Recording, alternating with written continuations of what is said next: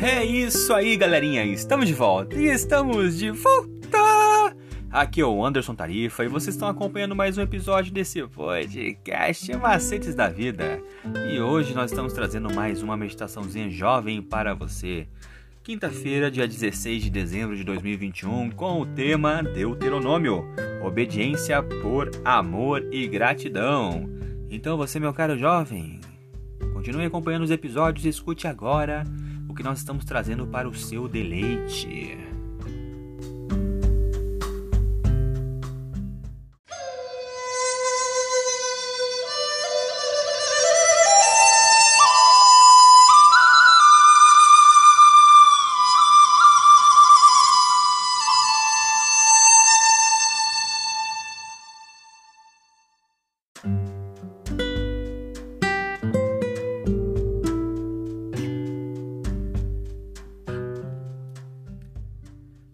Tema de hoje é Vindicação Divina. Porque lá em Deuteronômio 32, talvez pareça contrário à imagem de Jesus que a maioria das pessoas tem em mente, mas na verdade esse capítulo está em harmonia com o que o Novo Testamento apresenta a respeito de Jesus, especialmente no Apocalipse. Deus é amor, mas o amor verdadeiro inclui justiça contra a transgressão e a erradicação total do pecado do universo. E em toda a Escritura, Deus é apresentado como o defensor dos vulneráveis, especialmente aqueles que foram explorados e oprimidos. E Jesus faz declarações semelhantes, inclusive nos evangelhos, sobre aqueles que machucam crianças e pessoas indefesas, e ainda assim, ele pagou o preço até pelos piores pecados cometidos para que qualquer pessoa que aceitar a sua graça esteja no céu. Essa é a natureza surpreendente da cruz. A vingança mostrada contra os inimigos de Deus, que é descrita em Deuteronômio 32, foi derramada plenamente sobre Jesus, quando ele a tomou por nós para que pudéssemos ser justificados se o escolhêssemos.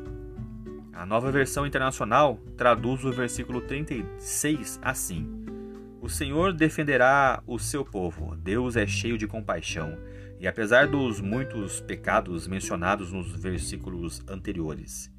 E Deus julgará o seu povo. Mas no Antigo Testamento, o julgamento quase sempre é algo positivo quando se refere ao povo de Deus. E na verdade é uma vindicação ou defesa deles, porque aceitaram a sua graça e lhe entregaram o coração. O juízo final é uma boa notícia, e os salmos destacam esse fato inúmeras vezes, os salmistas aguardam ansiosamente o julgamento, porque sabiam que não tinham esperança em si mesmos. No entanto, acreditavam que seriam julgados por sua caminhada com Deus e não por suas obras de justiça, já que não tinham nenhuma. E por meio de Sua palavra, Deus produz vida, procurando transformar corações e trazer esperança. E essa passagem também remete a Deuteronômio 31, que em que Moisés mais uma vez predisse a rebelião e iniquidade do povo, mas também planejava que a música fosse uma testemunha e um testemunho para trazer os israelitas de volta. Vamos pensar um pouquinho agora.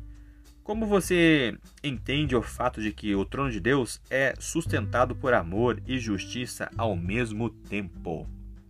É isso aí, galerinha. Mais uma vez, obrigado pela atenção que vocês estão disponibilizando para este canal. E vocês acabaram de escutar a leitura do nosso guia de estudos da lição da Escola Sabatina, que tem como anseio falar do amor do Pai de forma objetiva e descontraída. Ele é a base para o canal Estudando Juntos, uma live do nosso amigo Andrews que tem como intuito apresentar a palavra de Deus de uma maneira diferente. Para você que se interessou e quer saber um pouquinho mais sobre esse projeto, ele vai ao ar toda sexta-feira às 20 horas no canal do YouTube e Estudando Juntos, hashtag LES. Então acompanhe esse projeto no YouTube toda sexta-feira às 20 horas em Estudando Juntos, hashtag LES. Mais uma vez, obrigado pela atenção. Eu sou o Anderson Tarifa e vocês estão aqui nesse podcast Macetes da Vida. Por hoje é só e valeu!